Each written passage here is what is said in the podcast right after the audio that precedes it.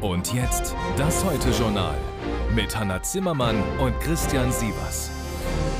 Guten Abend Ihnen allen. Nach einem Ende des Gaza-Krieges wird es kein Zurück zum Status quo geben. Da sind sich alle einig. US-Außenminister Tony Blinken hat das heute gesagt nach einem Treffen mit seinen Kollegen aus arabischen Staaten. Israel sieht es genauso. Das Problem, alle sind uneins, wie dieses kein Zurück zum Status quo aussehen soll. Und das vielleicht noch größere Problem, es ist gar kein Ende des Krieges in Sicht. Im Gegenteil. Godine Atay hat eine Familie getroffen, die es rausgeschafft hat, raus aus Gaza. Aufbruch am Morgen. Neun Jahre lebte Familie Hijazi in Deutschland. Dann kamen sie nach Gaza. Hier arbeitete Mohammed Hijazi als Oberarzt in einem Krankenhaus bis der Krieg anfing. Hat keiner mitgerechnet, dass solche Krieg anfängt. Das hat keiner mitgerechnet. Ich habe äh, fünf Kolleginnen von mir, die sind äh, getötet sind. Äh, Luftangriffe. Nicht nur die Ärzte, sondern auch mit ihrer Familie. In Rafah stand Hijazis Bruder seit 3 Uhr früh in der Brotschlange. Sechs Stunden dauere es, bis man fünf Scheiben Brot bekomme. Weitere sechs Stunden, um sauberes Wasser zu bekommen. Das ist Katastrophe. Das ist unbeschreiblich, unsagbar. Das ist furchtbar traurig. Furchtbar traurig, was die Kinder, was wir als Eltern erlebt haben. Am Freitag wurde die Straße angegriffen, die aus dem Norden Richtung Süden zur Grenze führt. Koffer landeten auf dem Asphalt und Tote, darunter ein Kind. Eine halbe Stunde von der Grenze entfernt, in Khan Yunis, sieht es heute so aus. Ein israelischer Angriff auf ein Wohngebiet. An der Grenzstation, wo die Doppelstaatler warten, gibt es fast mehr Kinder als Erwachsene. Fünfmal versuchten die Hijazis rauszukommen aus Gaza. Hijazis Frau erwartet jeden Moment ein Baby. Sie konnte nicht mehr medizinisch versorgt werden. Unser Haus wurde angegriffen und stürzte ein. Die Kinder haben jeden Tag Bombardierungen und Beschuss gesehen. Die ganze Zeit hörten sie die Kampfflugzeuge. Familie Hijazi darf ausreisen. Sie wird am Morgen Nordrhein-Westfalen erreichen. Amina, neun Jahre alt und aus Köln, muss derweil auf Deutschland warten. Deutschland hat uns lieb, sagt sie immer wieder. Angst gehabt, wenn sie unser Haus abschließen. Und viele Leute sind tot. Erwachsene, kleine, Frauen. Viele sind tot. Aber Deutschland hat uns geholfen, rauszukommen. Heute aber bleibt die Grenze zu. Denn offenbar drängt die Hamas darauf, ihre eigenen verletzten Kämpfer zuerst herauszubekommen. Auf Kosten der Doppelstaatler und Ausländer, die zum Spielball der Hamas und anderer Akteure geworden sind.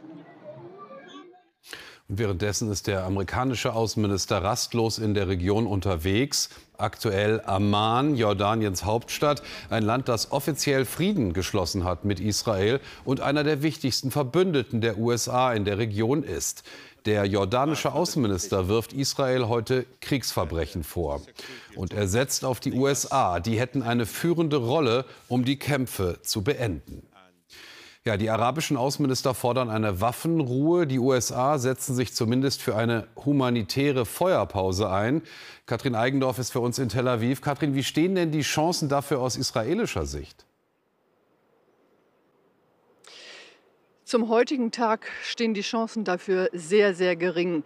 Die USA versuchen ja in dieser Mission und haben das von Anfang an getan, äh, im Prinzip schon für die Zukunft zu planen. Also was kommt nach diesem Krieg? Wie kann eine Nachkriegsordnung im Nahen Osten aussehen? Und sie warnen immer wieder davor, dass natürlich mit diesen dramatischen Ereignissen und den ja, in diesem schlimmen Krieg in Gaza man im Prinzip neuen Hass schürt und irgendwann Möglichkeiten zu Verhandlungen sich verschließen.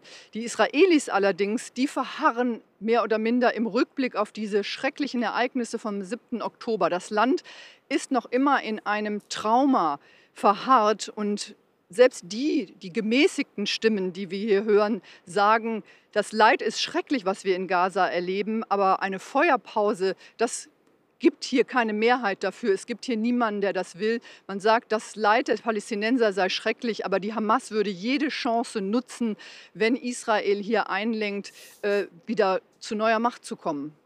Sagt Katrin Eigendorf in Tel Aviv. Katrin, herzlichen Dank für diese Analyse heute Abend.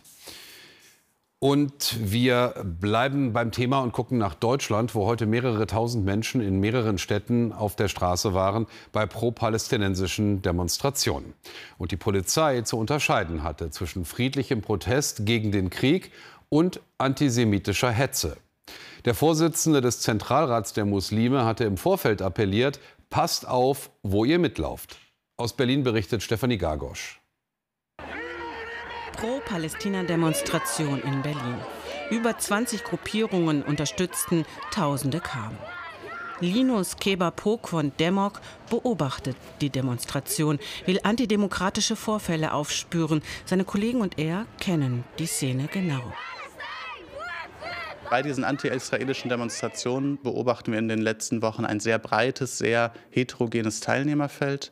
Das heißt, wir haben zum Beispiel ganz klar islamistische Gruppierungen, die demonstrieren. Wir haben einzelne Personen oder lose ähm, Personenkreise, die terroristischen Organisationen nahestehen, wie der Hamas. Wir haben Menschen, die aus so einer antikolonialen Bewegung kommen.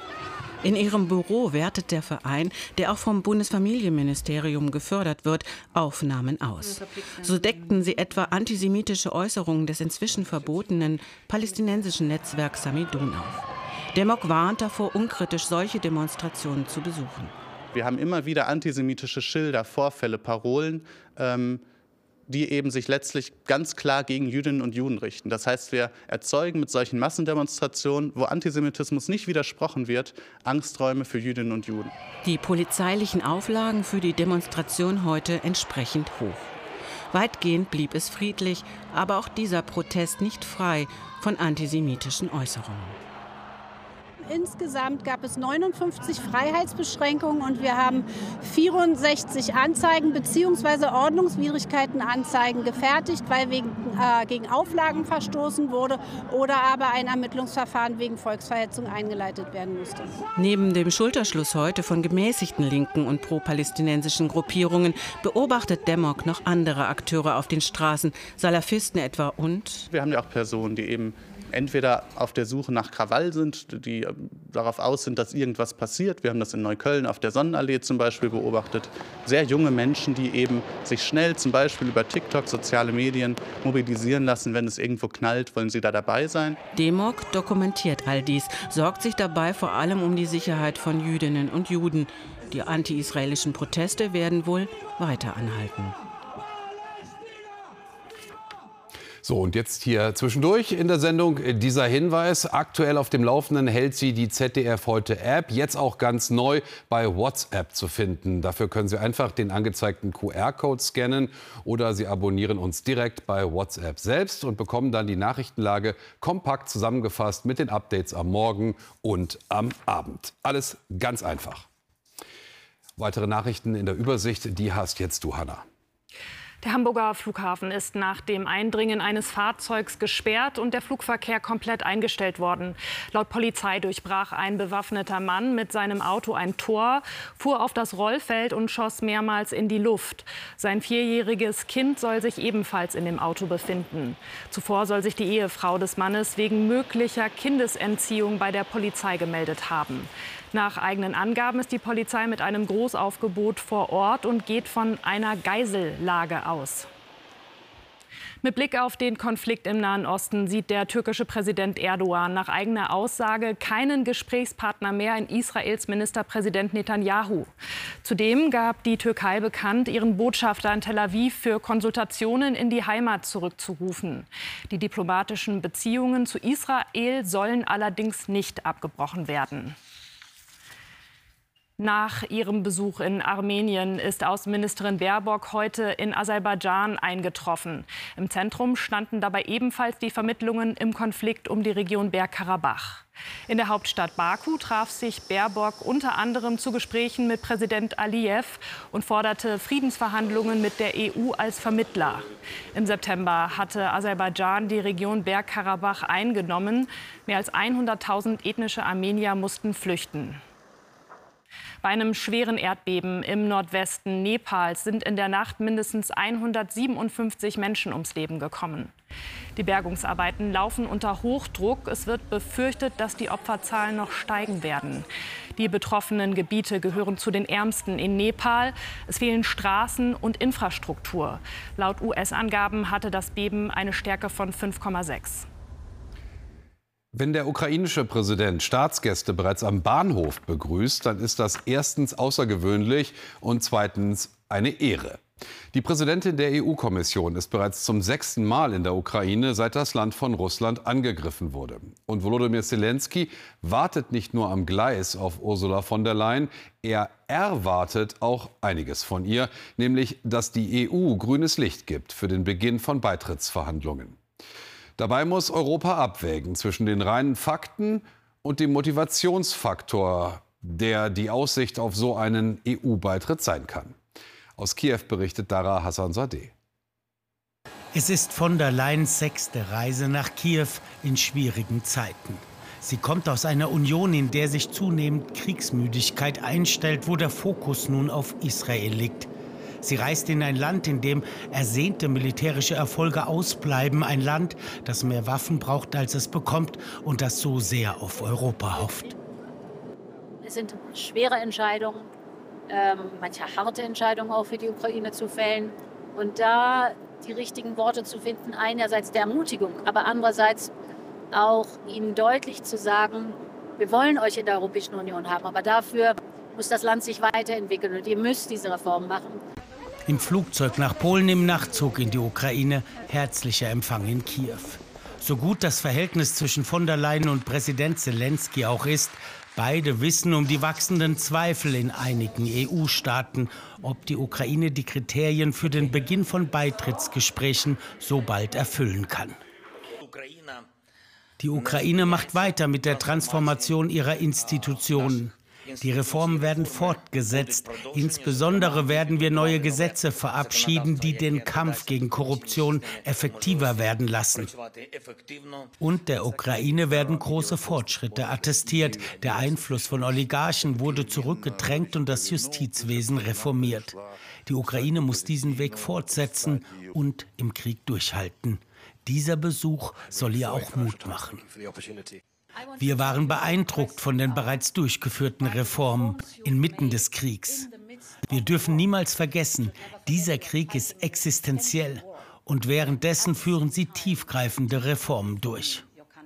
Ob diese Worte der Anerkennung auch in offiziellen EU-Beitrittsgesprächen münden, wird sich nächsten Mittwoch zeigen. Dann wird die EU-Kommissionspräsidentin ihre Bewertung bekannt geben. Ihr heutiger Besuch nährt die Hoffnungen in der Ukraine. Der Deutsche Fußballbund hat sich 13 Wochen nach dem WM-Debakel von Bundestrainerin Martina Voss-Tecklenburg getrennt. Ein Schritt, der bereits seit längerem erwartet wurde. Die Nationalmannschaft der Frauen wird seit Anfang Oktober von Interimstrainer Horst Rubesch trainiert. Mehr dazu gleich nach uns im Sportstudio. Und jetzt die Lottozahlen an diesem Samstag. Die lauten 1, 6, 16, 20, 23, 27, Superzahl 4. Alle Angaben wie immer ohne Gewähr. Fehlt doch der Blick auf die durchwachsenen Wetteraussichten. Morgen ist es am Vormittag im Norden und Osten noch meist trocken. Sonst kommen von Südwesten Schauer und Gewitter auf. Dabei ist es sehr windig. Im Süden gibt es Sturmböen. Die Temperatur steigt auf Werte von 9 bis 14 Grad. Auch in den nächsten Tagen bleibt es wechselhaft. Am freundlichsten ist es noch im Süden. Mit 5 bis 12 Grad wird es am Mittwoch etwas kühler. Bestes Fernsehwetter. Danke für heute. Gerne bis morgen. Ihnen allen einen angenehmen Abend. Tschüss.